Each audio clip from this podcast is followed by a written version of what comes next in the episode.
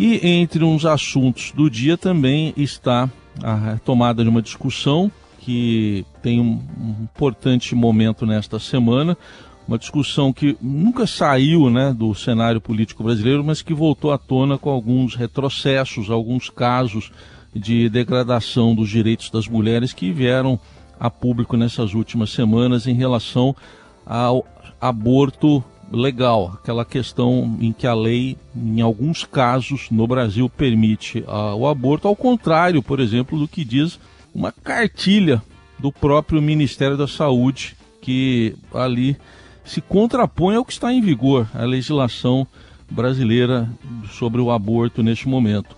E, diante disso, algumas entidades, entre elas a Abrasco, que é a Associação Brasileira de Saúde Coletiva, também Sociedade Brasileira de Bioética, Centro Brasileiro de Estudos de Saúde, é, Rede Unida, protocolaram no Supremo Tribunal Federal uma arguição de descumprimento de preceito fundamental, questionando esse papel da, que a União tem feito de agir pelo rebaixamento ao direito ao aborto legal.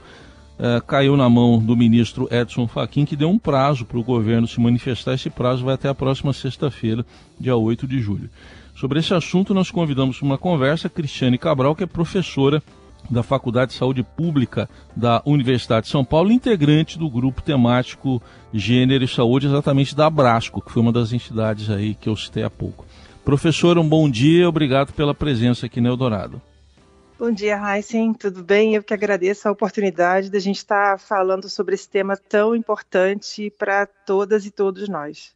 Obrigado, então, pela sua participação. Queria que a senhora começasse, então, nos falando, então, é, desse movimento reunindo várias entidades. O que, que vocês estão pedindo exatamente ao Supremo? Então, Heisen, nós somos realmente entidades que atuam em defesa da, do direito à saúde há décadas no país, né? E o que a gente está pedindo, é, pasme você, o que a gente está pedindo ao Supremo é que se faça cumprir a lei, né? E que órgãos do poder, é, sobretudo o poder executivo, mas também é, representantes do judiciário, né, não coloquem mais barreiras do que as que a gente já tem para que as mulheres, é, meninas, adolescentes e mulheres vítimas de estupro e que têm uma gravidez decorrente do estupro tenham o seu direito assegurado. Né? O que a gente está assistindo né, no, nos últimos tempos é a, a um aumento impressionante de, de mais barreiras vindo do próprio é, da própria União, ou seja, das próprias instituições estatais que deveriam estar assegurando né, formas de acesso, deveriam estar assegurando esse direito constituído, né, e é um direito que está, por exemplo, no nosso Código Penal, que é o direito à interrupção é, da gravidez em caso de estupro desde 1940, né? Então, a gente está diante, como a gente tem dito, né, de um retrocesso civilizatório no que tange os direitos de mulheres, né, de meninas, adolescentes e mulheres. Né? Então, o que a gente está demandando ao, ao Supremo é que tenha realmente é, questione o Ministério sobre algumas dimensões de, dessas ações, ações que são inconstitucionais, digamos assim, né? realmente que ferem a Constituição Federal, né? ferem o direito à saúde. Né? Então, a gente está demandando do poder né, que, que faça isso. Hum. Vamos relembrar então, professora, é, é, é, o aborto é permitido nesses casos de estupro, também do, do, do feto anencéfalo, né? Quais são os casos exatamente para a gente relembrar o que diz a lei que muitas vezes não é cumprida? Então, a gente tem, na verdade, três situações em que o aborto é permitido, né? Em casos de estupro, como a gravidez decorrente de estupro, em casos de risco de vida para a mulher, e em 2012, o, Supremo também se pronunciou em casos de fetos anencéfalos. Então, essas são os três que a gente chama dos três permissivos legais em que conseguimos ter acesso à interrupção de uma gestação de forma legal, em que os serviços de saúde, né, os hospitais, deveriam estar preparados para acolher as mulheres que chegam é, nessa situação. Esses são os três permissivos legais. Né? O que a gente é, assistiu na última, nos últimos 15 dias, e isso não é uma novidade, a gente pode falar de outros casos assim também, é, é o caso de Santa Catarina, então rememorando o caso de Santa Catarina, em que a gente tem uma menina né, de 11 anos, grávida, né, em decorrente de, de, de, estupro, e que ela é. A, a, mãe vai com ela a um serviço de saúde, a um hospital, para poder realmente é, ter essa intervenção feita, o hospital primeiro se recusa. Né?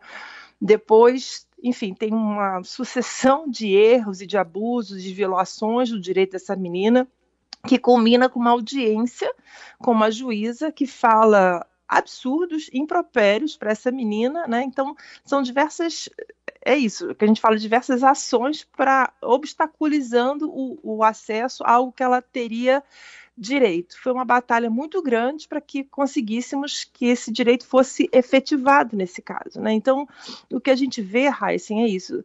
A gente pode dizer assim, que a gente vê um momento de muitos negacionismos, né? Então, uhum. tem tanto o negacionismo científico que foi escancarado no momento da pandemia, no auge da pandemia de Covid-19, né? A gente pode lembrar de diversos eventos em relação aos negacionismos científicos. Tem agora também um negacionismo é, científica quando o Ministério, o próprio Ministério da Saúde, é, em, lança uma cartilha com várias desinformações, né? É uma cartilha supostamente de orientação ao profissional de saúde, mas com várias inverdades, com várias desinformações. E o que a gente diz é que também tem um negacionismo jurídico, né? Quando os próprios é, as próprias instituições do sistema né, jurídico nesse país atuam contrariamente ao que está instituído na lei desde 1940, né, que é o caso com uma juíza, o comportamento da juíza em relação a esse caso da menina de Santa Catarina, né, que é isso, se constituiu como mais uma imensa barreira, né, dificultando realmente o acesso ao aborto legal. Professora, não que tenha sido fácil até agora, a senhora mesma é testemunha disso, mas é, a senhora diria que o momento político que a gente vive tem incentivado esse negacionismo que talvez ficasse mais velado antes agora está sendo explicitado? Ah, não tenho dúvidas, né? Assim, essa é a, a palavra de ordem, me parece, desse momento político atual, né? Esses imensos, esses inúmeros negacionismos, digamos assim, e não é à toa, sabe, Heisen, que esse debate, que nunca saiu, né? É, o debate sobre aborto, sobre interrupção voluntária da gravidez, ela vira e mexe vem nos momentos eleitorais. A gente não pode esquecer disso, né? Me parece que é uma grande cortina de fumaça. É, a gente desvia o olhar né, para esse debate no momento em que a gente tem que esconder diversas diversos desastres, né, desastre sanitário, desastre ambiental, desastre econômico e por aí afora, né, num certo balanço que tem que ser feito nesses, no final desse governo, né, enfim, desses quatro anos do, do Executivo Federal. Então, não é à toa, é, a cada momento eleitoral, o debate sobre aborto volta e volta com peso, né, em que os corpos das mulheres são feitos de moeda, moeda política. Né? Eu acho que isso é uma outra coisa a ser dita, importante ser lembrado. E, o curioso, né, professora, a gente já viu isso em outras eleições, o assunto vem, provoca ali um, um, uma agitação e depois morre, né? Fala. Morre mais. Uma, é, eu acho que sai da grande mídia às vezes, sabe, Heisen? Sai da grande mídia, mas morrer definitivamente não morre, porque é isso, a gente vai vendo, né? É, interposições de tentativas de projetos de lei no âmbito federal, mas também no âmbito de estados e municípios, né? E são, tão, são pequenas. É, ações né, que a gente vai tendo que lidar com elas no cotidiano. Né? Então, veja, esse assunto vem a público agora, né? Quantos e quantos é, municípios não estão lá tentando também fazer pequenas ações que vão aumentar as barreiras em relação a esse, a esse, a esse direito, sabe? Então, eu acho que no cotidiano, ele sai da grande mídia talvez, mas no cotidiano a gente vem, fica enfrentando né, essas diversas é, ações que, que, elas permanecem, Heisen, elas continuam, sabe? Por outro lado, a gente vê também, professora, tem um movimento uh, até para apertar ainda mais essa legislação, uh, torná-la ainda bem mais restritiva. Aquela PEC, é uma PEC lá de 2015, se não me engano, do ex-senador Magno Malta. A PEC Sim. da vida, né? Foi assim batizada PEC da vida. É, como é que ficou essa discussão, professora? Ela está sendo retomada também, por outro lado? É outra frente de atuação de vocês para tentar impedir um retrocesso ainda maior?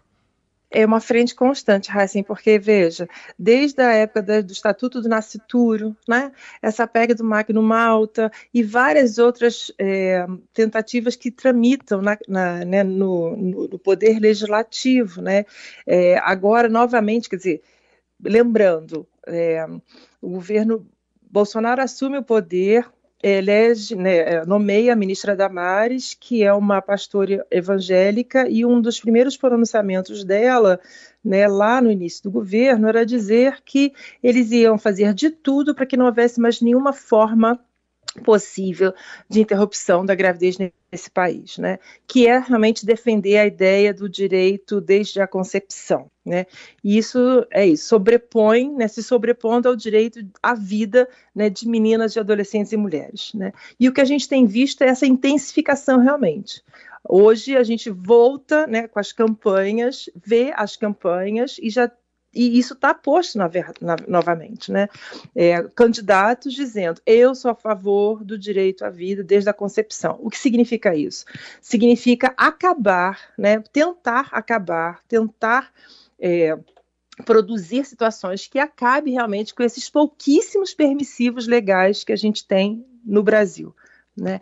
É bom dizer que a gente está falando da dimensão do aborto legal, desses dois permissivos que a gente tem desde 1940. Né? Isso a gente ainda nem sequer voltou a poder discutir sobre o processo de descriminalização do aborto em qualquer circunstância. Esse é um debate muito mais duro ainda, duríssimo, que a gente não consegue avançar. Né? A gente parou né, em 2018, teve uma audiência pública por conta de uma ADPF, né, em 2018, com a ministra Rosa Weber, e isso, por exemplo, não seguiu nesses quatro anos, em que a gente pede realmente a descriminalização do aborto. Porque, veja, o fato do aborto ser, né, o aborto, a interrupção voluntária ser criminalizado né, no país, ele não impede que seja feito. Né, não, impede, não impede que aconteça o aborto. Na verdade, que a gente tem essa produção, que a gente costuma dizer, dessa coisa hipócrita, né, de que as mulheres vão seguir interrompendo gestações por diversos motivos, razões, contextos, mas sempre em situação de muita precariedade, né, colocando em risco a própria vida. Esse debate, então, ele está né, sufocadíssimo, né? E é isso, a gente está brigando pelo direito fundamental é, né, que está desde há quase um século lá uhum. para a gente. A gente voltou a brigar por ele, entende? Muito bem, uma, uma batalha que a gente vai continuar acompanhando, porque, é. como eu disse, essa semana tem aí uh, uma, um prazo a ser cumprido pela União, que dá prazo dado pelo ministro do Supremo Edson Fachin, até dia 8, então, prazo para a União se manifestar sobre essa ação, é, é uma ação de várias entidades, entre elas a Abrasco, que é a Associação Brasileira de Saúde Coletiva, é uma arguição de descumprimento de preceito fundamental, como explicou para a gente aqui, ouvinte de Eldorado, a professora da Faculdade de Saúde Pública da USP, Cristiane Cabral, que é integrante do grupo temático Gênero e Saúde da Abrasco. Professora, muito obrigado por enquanto. Acho que a gente vai voltar a conversar, porque esse é um debate sempre importante. Até uma próxima oportunidade. Eu que agradeço.